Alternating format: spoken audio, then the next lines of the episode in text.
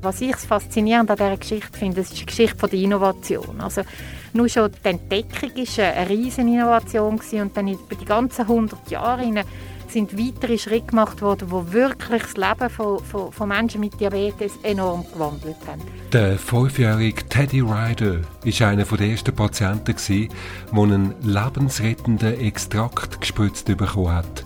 Ein Extrakt, wo im Sommer 1921 vom Frederick Banting und dem Charles Best an der Universität von Toronto entdeckt worden ist. 71 Jahre lang hat er weitergelebt mit Diabetes, eins von vielen Millionen Menschenleben, wo dank der Entdeckung vom Insulin gerettet worden ist. Am besten wäre, man könnte statt Insulin die zugrunde gegangenen insulinproduzierenden Zellen ersetzen. Das wäre so etwas, was den Namen Heilung von Typ 1 Diabetes äh, verdienen könnte. 100 Jahre Insulin. Wie ist die Entdeckung, wo Millionen von Menschenleben gerettet hat, möglich gewesen? Welche sind die weiteren Meilensteine in der Diabetestherapie gewesen? Und geht bald eine völlig neue Türen auf, dass Diabetiker nämlich gar kein Insulin mehr spritzen müssen, sondern mit transplantierten Pankreaszellen ein völlig normales Leben führen können? In der ersten Folge vom D-Journal Podcast beleuchten wir mit zwei ausgewiesenen Experten die Geschichte vom Insulin. Susanne Landolt von Novo Nordisk, einem der grossen Insulinproduzenten der Welt, und der Professor Henrik Zulewski, Diabetolog am Triemli-Spital Zürich. Wir müssen uns vielleicht ein bisschen vor Augen halten, den historischen Kontext. Es hat über 30 Jahre gedauert, bis von der Entdeckung der Bedeutung des Pankreas, das Insulin im Pankreas tatsächlich hat äh, gewonnen werden können. Und äh, es wird hoffentlich nicht ganz so lange brauchen, aber Wissenszeit braucht es, bis der technologische Fortschritt es uns erlaubt, insulinproduzierende Zellen so zu fabrizieren, dass sie in hoher Menge hergestellt werden können und zuverlässig äh, glukoseabhängig Insulin abgeben.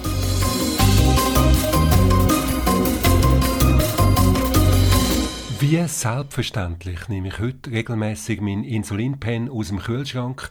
Als Diabetiker haben wir uns an ein Leben fast wie ein normaler Mensch gewöhnt. Der gleiche Mensch, 100 und ein bisschen mehr Jahre früher, wir wären am Untergang geweiht gewesen. Diabetes ist ein Todesurteil gewesen, sagt der Professor Henrik Zulewski vom Triemli-Spital Zürich. Da hat man äh, die, realisiert, dass Zucker im Urin ist und er versucht mit verschiedenen Mitteln den, das wieder zum Verschwinden zu bringen, sozusagen, die Zucker frei zu machen. Und äh, die Kinder wurden einer brutalen Diät unterzogen. Am Ende war es so eine Mischung aus äh, extrem wenig bis keine Kohlenhydrate äh, und ähm, wenig Kalorien insgesamt, sehr wenig Kalorien insgesamt sodass die Kinder am Ende, respektive deren Eltern, die Wahl hatten, das Kind rasch sterben zu lassen oder zuzusehen, wie das Kind nach einigen Monaten, manchmal wenigen Jahren, stirbt am Hunger. Ja, das war die Alternative. Die meisten, ja, viele Eltern haben sich dann für die zweite Möglichkeit entschieden denn wenn ein Kind erst einmal in die Ketoazidose, also in einen Zustand von entgleisten Typ-1-Diabetes hineingelangt, wo der Körper zu viel Säure produziert, Insulin ist nämlich wichtig, um die Säureproduktion zu blockieren. Wenn sie gar kein Insulin hatten und sie hatten sehr viel Säure produziert, dann äh, sind sie irgendwann ins Koma gefallen mit dem hohen Zucker und saurem Blut was man denn gesehen hat, ist, dass sie wie verzweifelt nach Luft geschnappt haben, tief geatmet haben, um die überschüssige Säure im Blut durch das CO2 abzuatmen. Aber das ist am Schluss äh, nicht gelungen, sind alle gestorben. Wenn man diesen Zustand erreicht hatte, dann wusste man, es ist zu spät eigentlich. Und deswegen hat man versucht, die äh, unterkalorisch, massiv unterkalorisch zu ernähren, um äh, das bisschen noch vorhandene Insulin, was viele Kinder noch hatten, äh, zu nutzen, damit dieses Insulin äh, die ähm, Säureproduktion blockieren kann. Dafür braucht man nur ganz, ganz wenig Insulin. Die Entdeckung von Frederick Banting und seinem Assistent, dem Student Charles Best, hat sich in der Medizinwelt wie ein Lauffeuer verbreitet, aber auch bei betroffenen Eltern, wo in Angst und Sorge um ihre Kinder sind. Was der Benting an einem Hund erfolgreich experimentiert hat, das soll in Zukunft auch beim Mensch möglich sein. Insulin, wo der Körper selber nicht mehr produziert, von außen spritzen und so das Leben von Millionen von Menschen retten. Und es gibt einen schön dokumentierten Fall, der dazu äh, passt. Es gab äh, ein 12-, 13-jähriges Mädchen in den USA, die Diabetes Typ 1 entwickelt hatte. Die Eltern hatten das gemerkt, dass sie von Geburtstagspartys ähm, mit äh, zurückgekehrt ist und äh, sehr viel Durst hatte, sehr viel Wasser trinken musste und hat man realisiert, dass sie Diabetes hat. Und sie ist dann zu einem der damals berühmten Diabetesdoktor geschickt worden, der brutale Diät verordnet hat um sich das so vorzustellen, die hat 600 Kalorien, Kilokalorien bekommen oder so. Ne? Und, äh, und ein Tag nichts. Ein Tag war Fasten in, von sieben Tagen. Und äh, die Eltern haben gesehen, wie das Kind immer schwächer wurde, bei einer Größe von 1,55, was ich 25 Kilo wog. Das kann man sich gar nicht vorstellen. Äh, und als dann bekannt wurde, dass in Toronto von Benting und Best das Insulin äh, entdeckt wurde und das funktionierte, haben die, äh, die Mutter versucht, äh, das Kind nach Toronto zu bringen. War nicht ganz einfach, viele wollten das. Jetzt war aber dieses Kind die Tochter des amerikanischen Außenministers.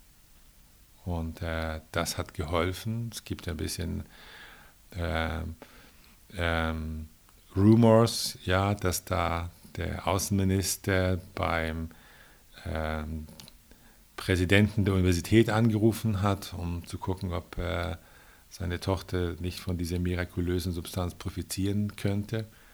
Und äh, die Mutter ist mit dem abgemagerten, nur Knochen und Haut Kind äh, mit dem Zug von New York nach Toronto gefahren, um es behandeln zu lassen.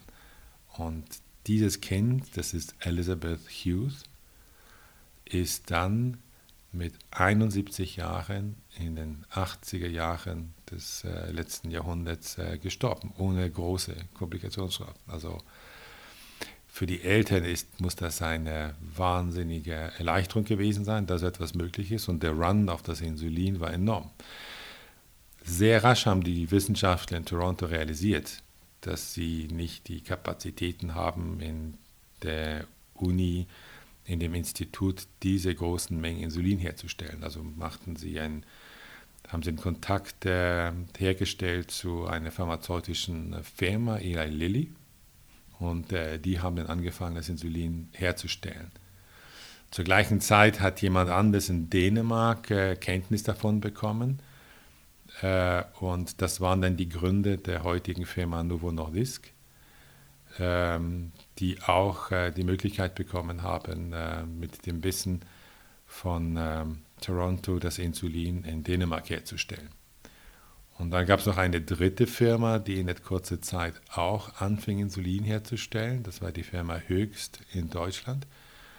Und 1923 äh, hat Lilly und Höchst und Novo Nord, oder die heutige Novo Nordisk schon das Insulin anbieten können. Die dänische Firma Novo Nordisk hat zu den Pionieren der Insulingewinnung gezählt.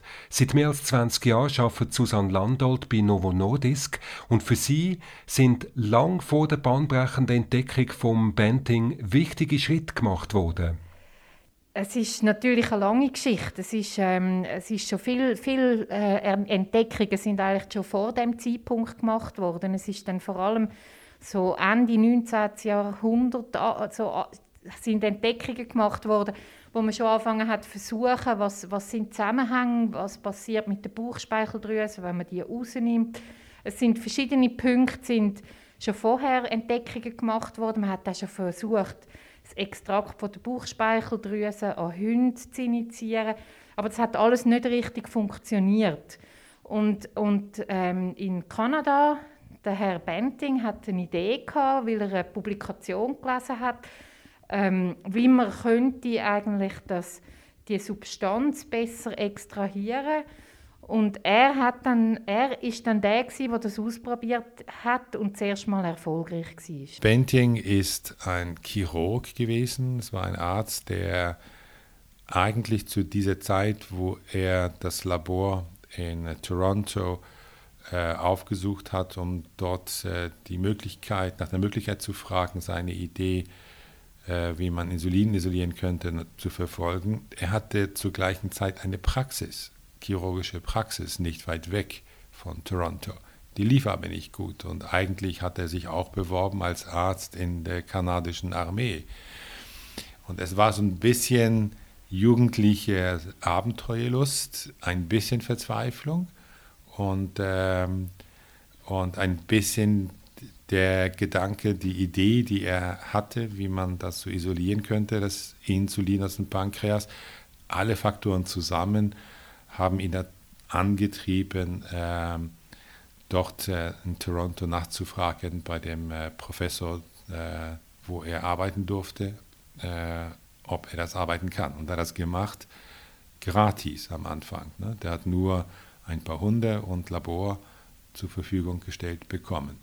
Und der Best ist ein Student gewesen, ne, der ihm zur Seite gestellt wurde, um ihn zu unterstützen bei seiner Arbeit. Spannend war die Idee, die er hatte, der Herr Benting. Er hat, er hat, der Publik hat eigentlich eine Vorlesung vorbereitet für Studenten und hat durch das Publikation gelesen, die ihn auf die Idee gebracht hat, wie er das könnte machen, dass die Bauchspeicheldrüse und nicht nur das Insulin, also die Hormone produzieren tut, sondern auch noch Verdauungsenzyme.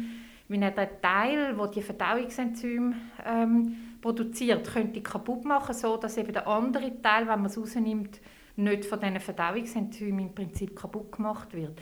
Und das hat er, das hat er gelesen, ähm, hat eine Schlussfolgerung gezogen. Das ist echt spannend in der ganzen in der ganzen äh, Forschung, dass, es nicht nur darum geht, etwas zu lesen, sondern dass man dann auch Ideen weiterentwickelt. Und das hat er gemacht. Und er hat dann äh, dort am Institut in Toronto hat er ähm, den Chef dort vom Labor gefragt, ob er, ob er das darf ausprobieren darf. Ist zuerst auf Widerstand gestoßen, aber nachher hat er dann einmal hat er eine Zusage bekommen, dass er das darf machen darf und hat dann zusätzlich noch einen, Student bekommen, der ihm geholfen hat. Also es ist sehr viel, es ist ähm, auf, auf ein bisschen Zufall, ähm, aber äh, von Leuten, also der Herr Benting, wo, wo, wo die Idee hatte und wo das auch gegen all Widerstand versucht hat durchzudrücken. Am Schluss hat also viel Glück und Zufall mitgespielt bei der Entdeckung vom Insulin. Schon zwei Jahre später hat der Frederick Banting zusammen mit dem James MacLeod den Nobelpreis von der Medizin bekommen, was zeigt, dass man sich da schon über die immense Bedeutung von deren Entdeckung bewusst war. Auch heute noch, mit dem Blick 100 Jahre zurück. Das kann man kaum überbewerten. Das ist äh ein äh, Wunder der Medizin. Es hat enorm die Forschung vorangetrieben. Um so ein paar Beispiele zu nennen, Insulin ist das erste Peptid überhaupt, das in der Medizin zu therapeutischen Zwecken eingesetzt wurde. Jahrzehnte brauchte es, bis ein zweites Peptid eingesetzt wurde. Das war das erste für Jahrzehnte, das einzige. Das Interesse denn ähm, Insulin ist dann sehr groß gewesen. Man hatte dann die Substanz identifiziert. Es war ein wichtiges Hormon für Menschen mit Diabetes. Und so wurde Insulin das erste Protein, was man auch sequenziert hatte. Es war das erste Protein, das man mit einer sehr modernen damals sehr modernen, empfindlichen Methode Radioimmunassay im Blut dann tatsächlich auch messen konnte. Das war das Erste. Es war das erste äh, Hormonprotein, was man auch äh, genetisch praktisch äh, analysieren konnte. Die Genanalyse, die Sequenzierung ist gelungen mit dem Insulin. Und äh, Insulin war auch das erste Peptid, das man dann am Schluss gentechnisch herstellen konnte. Also dieser Track Record zeigt, äh, welche Bedeutung die Entdeckung des Insulins für Medizin, medizinische Forschung hatte. Es war ein Modell auch äh, für andere Anwendungen, die, äh, der Gebrauch von, von Insulin. Ja, also das ist eine sensationelle Entdeckung im Prinzip, weil bevor es Insulin gegeben hat, also bevor es die Entdeckung gegeben hat, ist die Lebenserwartung von jemandem, der einen Typ 1 Diabetes hat, ist, ist zwei, drei Jahre gewesen. Und, und das, sind kein, das ist kein schönes Leben mehr gewesen, wo, wo, wo die Leute dort hatten. Und wo das entdeckt wurde, ist es natürlich eine Sensation gewesen. Ähm, und, und das hat ja auch dann dazu geführt, dass, dass jetzt ähm, zum Beispiel, dass dann Leute gekommen sind und gesagt haben, ja, können wir das nachmachen, können, können Sie uns sagen, wie man das, wie man das macht, dass wir auch Insulin produzieren können. Also das ist, für mich ist das wahrscheinlich eine, ich weiß nicht, ob man kann nicht von der größten Entdeckung, aber es ist eine extrem wichtige Entdeckung in der, in der Medizingeschichte.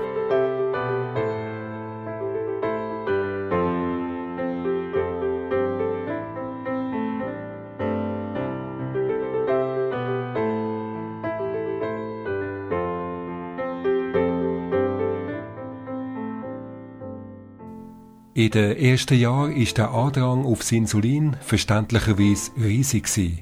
Verzweifelte Eltern haben Hoffnung geschöpft, dass ihr Kind könnte gerettet werden. Vitamin B hat da auch eine Rolle gespielt. So soll der amerikanische Außenminister seine Beziehungen spielen lassen zum an Insulin für seine Tochter. Die Entdeckung vom Insulin, ein Meilenstein in der Medizingeschichte, wo später fast durch nichts mehr in der Diabetesbehandlung hat können toppt werden. Ständige Innovationen haben sich aber durch die ganze hundertjährige Geschichte seit der Entdeckung vom Insulin durchgezogen. Es sind verschiedene, also es ist sicher, am Anfang ist, ist natürlich das Insulin äh, erstens mal sehr äh, kurzwirksam gewesen. Das heißt, man hat immer müssen, man hat mehrmals am Tag haben, haben Patienten müssen initiieren. Dann ist dann mal der erste Meilenstein gewesen, wo man ein Insulin können entwickeln, wo man nur noch zweimal am Tag hat müssen spritzen. Also das ist schon mal ein weiterer Schritt gewesen.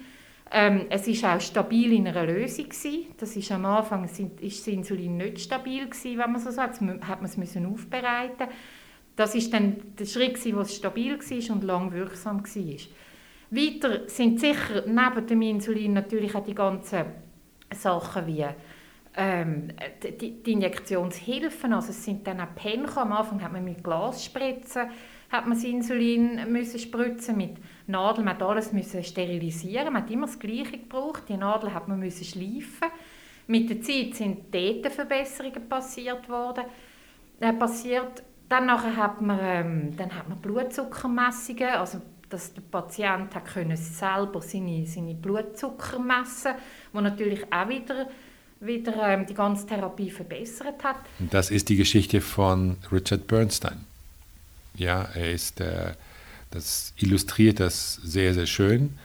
Er hatte ähm, nach ca. 20 Jahren Diabetes Dauer schon alle Komplikationen, alle möglichen. Also, Retinop, also die Augen waren betroffen, die Nieren waren betroffen, der fühlte sich schlecht und schwankte ständig zwischen hohen und tiefen Glukosewerten. Ich erzähle gerne die Geschichte von Richard Bernstein, weil das illustriert, wie wir heute Diabetes behandeln. Er ist sozusagen der Pionier gewesen, geboren aus Verzweiflung. Er hatte damals drei kleine Kinder und war sich konfrontiert mit der Situation, dass er sie nicht würde aufwachsen sehen.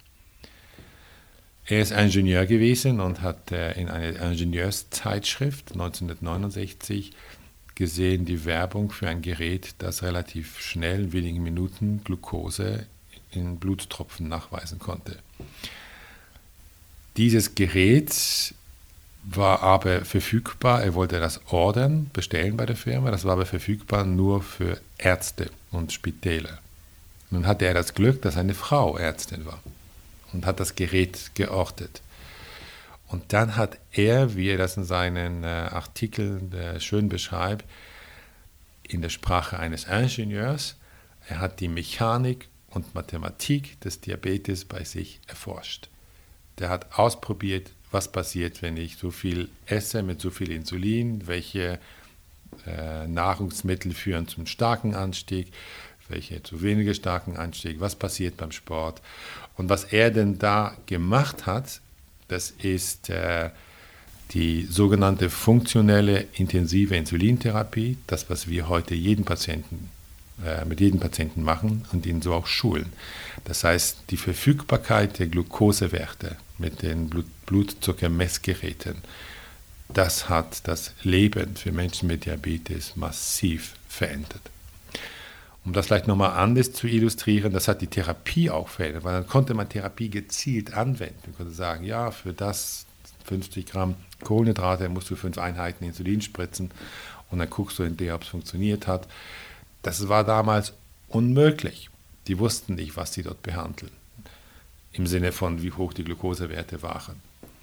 Und äh, diese äh, Entwicklung kann man heute noch ein bisschen nachvollziehen in einer Landmark, einer wichtigen Publikation, die gezeigt hatte, dass eine intensive Insulintherapie die Komplikationen reduziert. Und das ist die sogenannte äh, DCCT-Studie aus den USA. Und dort war Standardtherapie assoziiert mit einer Behandlung, wie man sie früher gemacht hat, ein Mischinsulin zweimal pro Tag.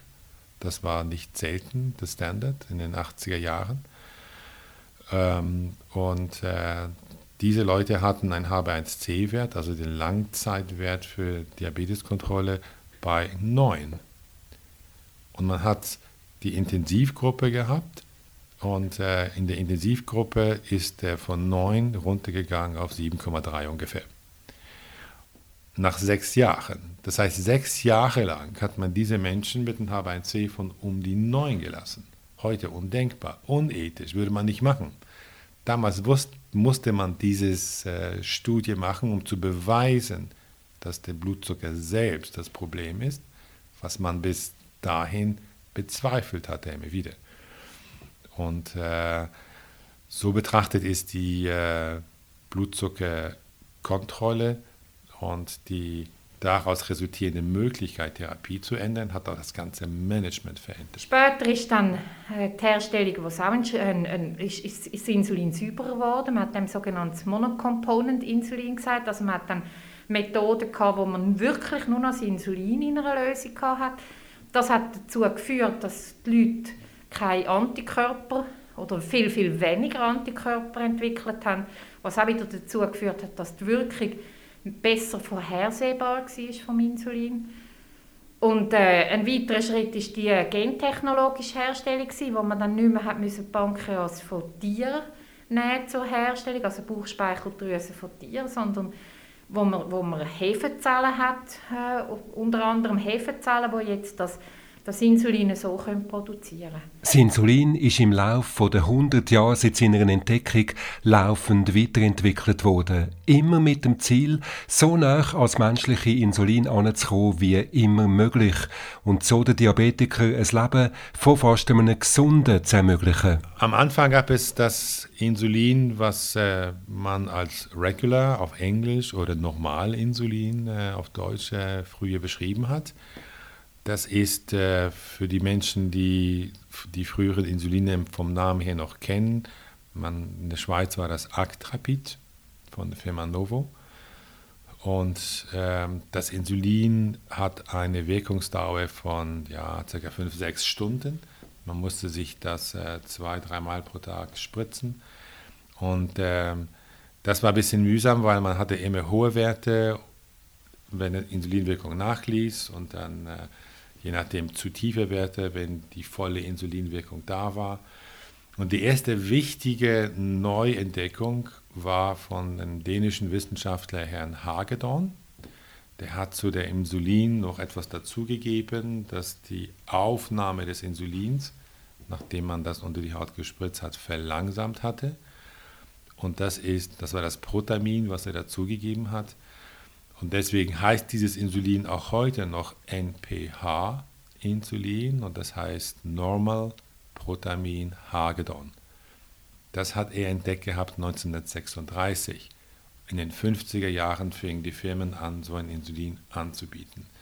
Und damit konnte man Insulin in einer äh, tieferen Dosis geben für die Nacht was man mit dem schnell wirksamen Insulin nicht so gut machen konnte. Und äh, es wurde dann zwei bis dreimal pro Tag gegeben, um der Sache Rechnung zu tragen, dass ein Mensch auch dann Insulin braucht, wenn er nicht isst. Und äh, das ist die zweitwichtigste große Entdeckung. Wenn man jetzt weiter schaut bei der technologischen Entwicklung des Insulin, gab es nur noch zwei wirklich große Schritte. Der eine Schritt ist die äh, Entwicklung eines stabileren, langwirksamen Insulins. Das ist das Glargin-Insulin oder Lantus von der Firma Höchst, jetzt ist das äh, Sanofi. Dieses Insulin hat äh, gegenüber dem vorherigen NPH-Insulin den Vorteil, dass die Resorption des Insulins sehr viel stabiler war. Ähm, da gab es viel weniger Schwankungen in, dem, in der Wirkung. Und die zweite Revolution eigentlich ist, dass es 24 Stunden, für die meisten Menschen 24 Stunden wirksam war. Das war auch eine Novität, dass man es äh, praktisch einmal pro Tag spritzen musste und war dann gegen die schwerste Komplikation von Diabetes, die Ketoazidose, geschützt. Seit der Umstellung auf gentechnisch hergestelltes Insulin kann man plötzlich unbeschränkt viel Insulin produzieren, was vorher beim tierischen Insulin von Kühen oder von Schweinen noch nicht möglich war. Das heißt, man muss nicht mehr äh, Bauchspeicheldrüse von Tieren nehmen, sondern man hat fast unlimitierte, Anführungszeichen, unlimitierte Möglichkeit, zum Insulin zu produzieren. Das ist das eine. Das andere war äh, sicher auch, gewesen, dass es bei, gerade beim Rinderinsulin immer noch, auch wo es rein war, immer noch zu Antikörperbildung gekommen. Ähm, was beim Humaninsulin viel weniger, das sieht man fast nicht mehr. Also das ist auch von dem her besser.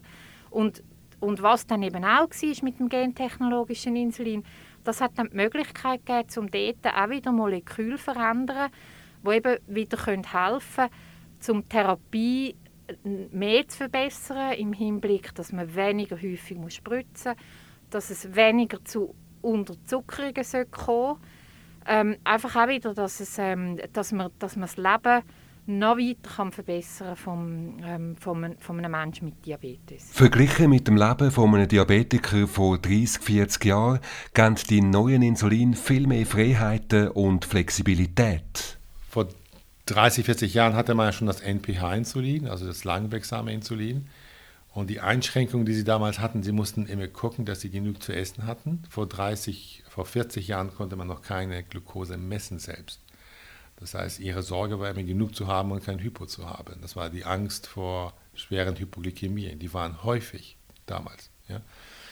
Und ähm, diese Sorge, zu bestimmten Zeiten immer was essen zu müssen, um, um kein Hypo zu haben und etwas Standardisiertes zu essen, was der Doktor oder der Arzt verordnet hat, das mussten sie damals tun. Das war später nicht mehr erforderlich. Ja.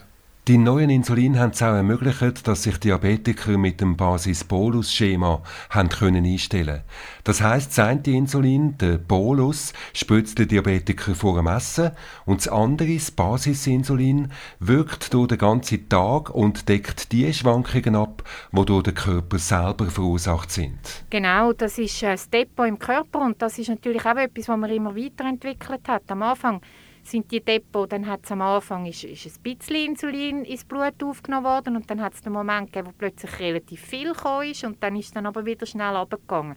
Das heißt, am Anfang hat man wahrscheinlich ein bisschen zu wenig im Blut gehabt, dann mit der Zeit hat man zu viel Insulin im Blut gehabt, was wieder das Risiko von Unterzuckerungen bewirkt hat. Und dann hat man gleich noch zweimal am Tag oder manchmal sogar dreimal am Tag müssen das Basisinsulin spritzen. Und das hat man mit dem heutigen Insulin man hat jetzt heute langwirksame Insulin, wo man einmal am Tag spritzt, wo einen anderen Mechanismus haben, ähm, wie es verzögert wird, wo viel stabilere Insulinspiegel nachher im Blut bewirken und eben wo dann wirklich 24 Stunden lang plus minus gleichmäßig im Blut sind.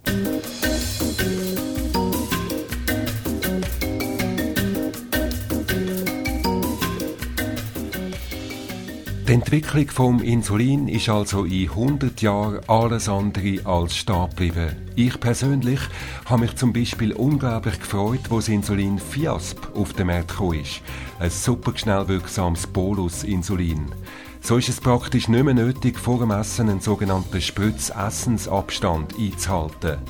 So hilfreich alle diese Neuentwicklungen sind, eine Erfindung hat für mich persönlich das Diabetesmanagement noch viel nachhaltiger verändert. Die Einführung vom kontinuierlichen Glukosemessen CGM. Ein Sensor, der einem rund um die Uhr immer die aktuellen Blutzuckerwerte anzeigt. Seit bald zehn Jahren trage ich so einen Sensor ununterbrochen auf meiner Haut. Ich habe keine schwere Hypos mehr, verglichen mit früher, wo ich zum Teil wirklich ins Spital eingeliefert werden wegen Hypos, wo ich äh, das Bewusstsein verloren habe und so weiter. Jetzt also keine schwere Hypos mehr und mein HbA1c, mein Blutzuckerlangzeitwert, ist um sechs Summen und damit praktisch auf dem Stand von einem gesunden. Für mich ist CGM praktisch so ein großer Meilenstein in der Diabetesbehandlung wie die Entdeckung vom Insulin. Sieht das der Arzt auch so? Diese kontinuierliche Glukosemessung unter der Haut mit einem Sensor hat äh, eine herausragende Bedeutung für Menschen mit Typ 1 Diabetes. Ähm, auch dort gab es am Anfang äh, große Probleme mit der Präzision. Die ersten CGMs waren so konfiguriert, dass der Patient selbst die Glukosewerte gar nicht sehen konnte. Die waren verblindet. Das heißt, er musste mit dem Gerät zum Arzt und der Arzt hat mit einer speziellen Software dann die Glukoseverläufe dargestellt. Man muss vielleicht dazu sagen, dass dieses, äh, dieser Sensor funktioniert so, dass er kontinuierlich äh, größtenteils alle 90 Sekunden einen Glukosewert hat. Fünf Glukosewerte, die hintereinander, hintereinander gemessen werden, wurden dann früher äh, zusammengenommen die beiden Extremwerte, die aus die tiefste und höchste Werte wurden rausgeworfen und die anderen drei wurden genommen, um einen Mittelwert zu bilden. Und dann war das der Glukosewert, den man heute sieht auf dem Bildschirm. Man hat ca. Ja, 100, äh, 110 äh, Glukosewerte, die ein äh, Sensor heute den Patienten anbietet pro Tag. Und ähm, die herausragende Bedeutung ist erst entstanden, als die Geräte zuverlässige die Glukosewerte tatsächlich angegeben haben. Also ein technischer Fortschritt in erster Linie. Und als die Geräte dann die Reife erreicht hatten, wo man sich auf die Werte ungefähr verlassen konnte, die Präzision, um das vielleicht auch noch zu betonen von diesen CGMs, wenn man den individuellen Wert anschaut, die entspricht ungefähr der Präzision eines schlechten Blutzuckermessgeräts, nicht eines guten. Das ist immer noch ein gewisser äh, Abstand, was die Präzision anbetrifft. Aber die Werte, die dort dargelegt werden, die präsentiert werden, zeigen, wie Glucose nach dem Essen ansteigt, wie unter Insulintherapie das wieder sinkt und der Patient sieht das erste Mal Werte, die er vorher nie zu Gesicht bekommen hat und kann daraus Konsequenzen ziehen und kann sehen, ah, guck, jetzt steigt er schon wieder an, weil ich dieses und jenes vielleicht zwischendurch gegessen habe, ohne mich dessen bewusst zu sein, dass es so Auswirkungen hat. Oder Sie sehen, dass der Glukosewert ansteigt, weil man sich mit dem Chef gestritten hat. Äh, Stress erhöht Glukosewerte auch. Früher wussten Sie nicht, warum plötzlich Glukosewert hoch ist bei der nächsten Messung. und jetzt können Sie das zeitlich zuordnen, was ist da eigentlich passiert und wissen das. Ich habe äh, Menschen mit Typ 1 Diabetes, die im Rahmen der Corona halt äh, Homeoffice haben, Informatiker. Und wenn die ein Zoom-Meeting hatten, zu den Zeiten hat man gesehen mit dem Sensor, gehen die Glukosewerte hoch, weil sie unter Stress, unter Anspannung stehen. Und die Glukosewerte gehen hoch, weil die zweite Quelle für Glukose neben dem Darm, der Nahrung, ist die Leber.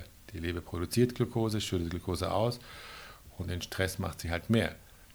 Und das alles konnten die dann sehen. Und dann können sie reagieren, wenn sie wissen, ah, so ist es. Ne? Dann sehen sie das und können das äh, korrigieren.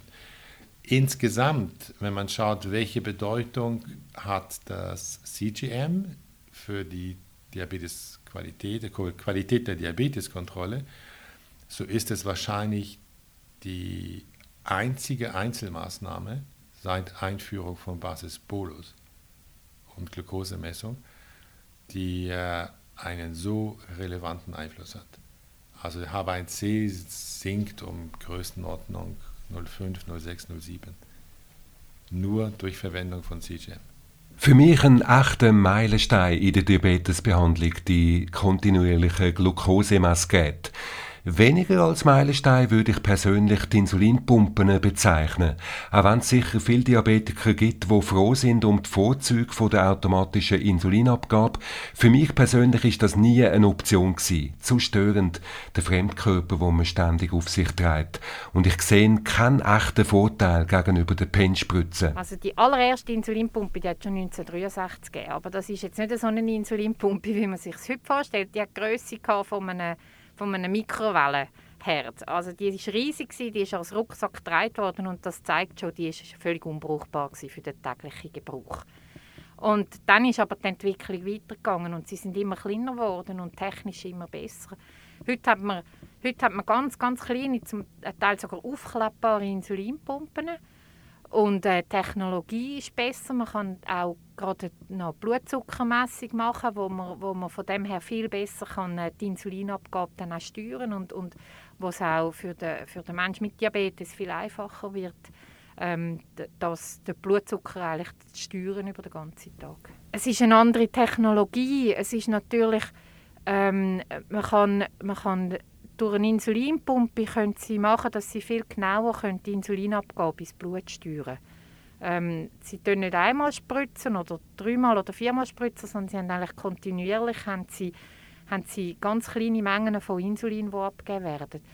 Das kann natürlich eine Therapie kann das ganz, ganz genau machen. Das, von dem her, das ist, äh, das ist für einen für einen mit Diabetes ist das, ähm, ist das, ein, sehr, ist das ein, ein, ein riesengroßer Fortschritt gewesen. Auf der anderen Seite muss man auch sagen, mit den heutigen Insulin und mit den heutigen Pens und mit den heutigen Blutzuckermessgeräten ist auch, auch das, normal, das Spritzen mit den, mit den Pens, wo man, wo man viermal, fünfmal am Tag spritzt, ist, ist viel, viel besser und viel, viel einfacher geworden. Die Insulinpumpe, auch wenn sie sich für mich persönlich bis jetzt nicht als nützlich erwiesen hat, sie könnte in Zukunft mal zu einem neuen, hoffnungsvollen Tool werden. Dann nämlich, wenn die Pumpe vollautomatisch die ganze Steuerung vom Insulin übernimmt. Ja, die Idee ist natürlich immer, ein sogenannten, wir sagen dem Closed, Closed Loop zu machen. Das heißt, dass man man hat das Insulin, das abgegeben wird, und man hat äh, Blutzuckermessung oder eine, Messung vom, vom, vom Gewebe, vom Blutzucker im Gewebe und dass das wie selber reguliert wird, dass eigentlich der Diabetiker gar nichts mehr muss selber machen sondern das System wie denken tut, in Anführungszeichen. Und das würde natürlich bedeuten, dass eben dass, dass je nachdem, was gegessen wird, dass dann die Pumpe selber merkt, wie viel Insulin das sie muss abgeben muss. Im Moment funktioniert das nicht. Es kommt immer näher, es wird immer besser. Es funktioniert nicht ganz so, dass, dass, man, dass man gar nicht mehr muss selber denken muss. Aber die Entwicklung geht in diese Richtung. Aber auch die Entwicklung vom Insulin ist noch lange nicht abgeschlossen. Aufsehen erregt hat die Meldung von einem sogenannten smarten Insulin.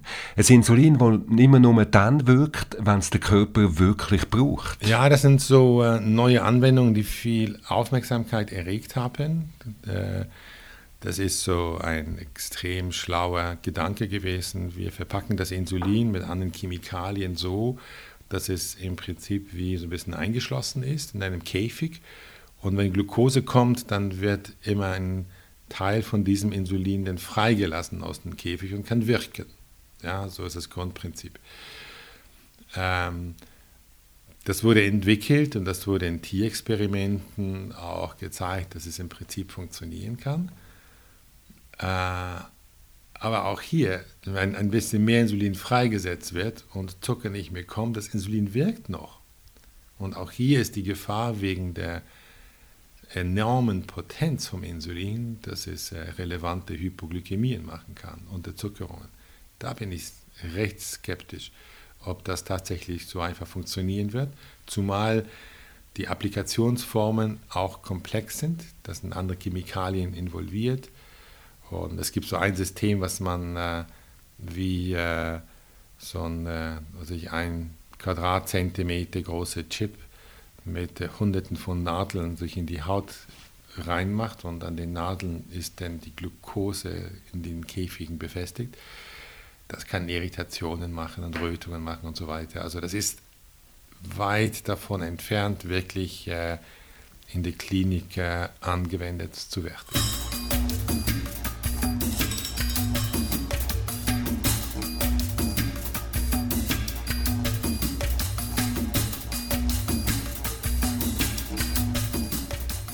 Neue Insulin, die schlau sind und wie es natürliche menschliche Insulin nur dann wirkt, wenn es nötig ist. Sogenannte Closed-Loop-System bei den Insulinpumpen. Das alles ist Zukunftsmusik, aber von einer Zukunft, die gar nicht mehr so weit weg ist. Eine amerikanische Firma möchte nach das Jahr, 100 Jahre nach der Entdeckung vom Insulin, die erste Closed-Loop-Pumpe auch in der Schweiz auf den Markt bringen. 100 Jahre nach der Entdeckung vom Insulin, wo Menschen vorher noch elendiglich gestorben sind, weil sie kein Insulin hatten, 100 Jahre nach der Entdeckung vom Insulin, nähern wir uns am grossen Wunschtraum von Millionen von Diabetikern, endlich gesund zu sein. ich denke, am Schluss ist bis jetzt immer noch die Idee, dass man, dass man auch am Forschen ist, dass man Diabetes im Prinzip kann heilen kann. Das ist dann der, der ganz letzte Schritt. Das ist das, wo, wo man am Forschen ist und wo, man, wo natürlich noch weit weg ist, wo, man aber, wo ich aber auch nicht ganz ausschließen dass das nicht irgendwann einmal möglich ist. Das würde heißen, dass die Bauchspeicheldrüse wieder selber anfängt, Zellen zu produzieren? Jeder, oder jedenfalls, dass man Zellen kann äh, machen kann, wo, wo, dann, wo dann das produzieren ja. Aber was bedeutet das jetzt für Sie als Insulinfirma? Sie leben ja eigentlich von dem, dass Sie Insulin herstellen. Äh, Sie können ja eigentlich nicht interessiert sein daran, dass der Diabetes geheilt wird. Unsere Firma ist gegründet worden wegen, wegen zum Diabetes ähm, das erste Mal zu behandeln. Und wir haben, wir haben eigentlich immer ultimativ äh, in, unserem, in unserem Ziel drin gehabt, oder in unserer Vision, dass wir ähm, Diabetes heilen. Das ist das, darum ist die Firma gegründet worden. Und unter dem sind wir am Arbeiten. Und am Schluss geht es darum, dass, dass es geht um den Patienten, es geht darum, dass man die kann heilen kann. Äh, dann hat man eine Technologie, die man dort entwickelt, wo man dann die Technologie dafür kann auch für andere Erkrankungen vielleicht brauchen. Also von dem her, es verschiebt sich dann, aber das ist, wir sind gegründet worden, um mit der Vision am Schluss können Diabetes zu heilen. Bis jetzt hatten wir dank dieser Jahrhundertentdeckung das fehlende Insulin bei Menschen, die gar keins haben, bei Menschen mit Typ 1 Diabetes ersetzen können. Und da gab es enorme Fortschritte, wie wir gerade gehört haben. Aber die Kontrolle des Blutzuckers mit äh, dem Insulin ist, wie wir gesehen haben, ist nicht einfach. Und die menschliche insulinproduzierende Zelle, die hat ja einen eingebauten Glukosesensor. Und dieser eingebaute Glukosesensor, der misst den Blutzucker oder den Zuckerwert einmal pro Minute und kann praktisch im Minutentakt die Glukoseausschüttung steuern. Das ist eigentlich natürlich das ideale System. Und am besten wäre, man könnte statt Insulin die zugrunde gegangenen insulinproduzierenden Zellen ersetzen. Das wäre so etwas, was den Namen Heilung von Typ 1 Diabetes äh, verdienen könnte. In der Vergangenheit hat man das gemacht. Man hat das gemacht mit der Transplantation von der gesamten Bauchspeicheldrüse. Das funktioniert äh, bei, äh, bei den Patienten über recht lange Zeit. Man hat in der Vergangenheit auch nicht das gesamte Pankreas, sondern nur die pankreatischen Inseln, also diese Zellhaufen äh, in der Bauchspeicheldrüse, die Insulin produzierende Zellen enthalten, diese aus dem Pankreas herausgelöst und dann den Menschen äh, infundiert in eine Lebevene zum Beispiel, wo diese Zellhaufen dann liegen geblieben sind und dort Insulin gemacht haben.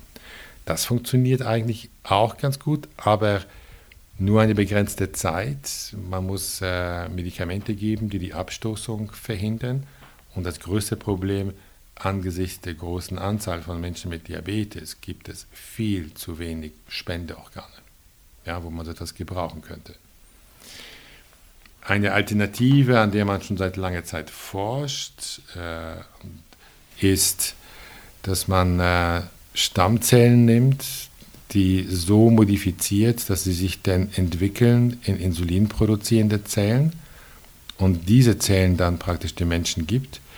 Und da läuft die Forschung seit 10, 15 Jahren auf äh, Hochtouren und wir haben äh, das Glück, auch Teil dieser Forschung zu sein.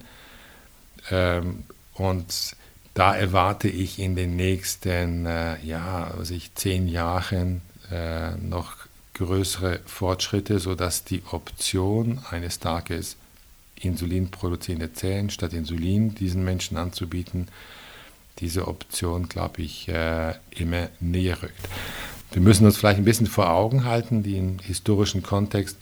Es hat über 30 Jahre gedauert, bis von der Entdeckung der Bedeutung des Pankreas das Insulin im Pankreas tatsächlich hat äh, gewonnen werden können. Und äh, es wird hoffentlich nicht ganz so lange brauchen, aber Wissenszeit braucht es, bis der technologische Fortschritt es uns erlaubt, insulinproduzierende Zellen so zu fabrizieren, dass sie in hoher Menge hergestellt werden können und zuverlässig äh, glukoseabhängig Insulin abgeben. Aber diese Arbeit ist, äh, die wird äh, unternommen. Da gibt es mehrere Forschungsgruppen und auch äh, Startups, Unternehmen, die daran arbeiten.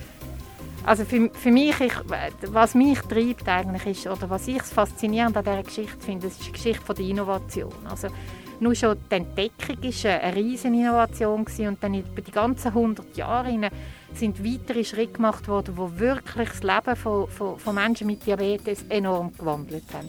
Und wenn wir jetzt in die Zukunft schauen, die Innovation geht weiter. Eben, da geht es jetzt zuerst mal die sogenannten smarten, intelligenten Insulin, aber, aber dann auch die ganze Stammzellforschung, die eben vielleicht am Schluss dazu führt, dass man, dass man Diabetes kann heilen kann. Und das ist eigentlich das Spannende, dass man sieht, dass seit 100 Jahren und jetzt wahrscheinlich auch noch in den nächsten Jahren einfach die, die ganze Entwicklung weitergeht und eine enorme Innovation ähm, man kann beobachten Die Entdeckung vom Insulin ist schon vor 100 Jahren die Geschichte von Forschern, die über den Tellerrand ausgeschaut haben.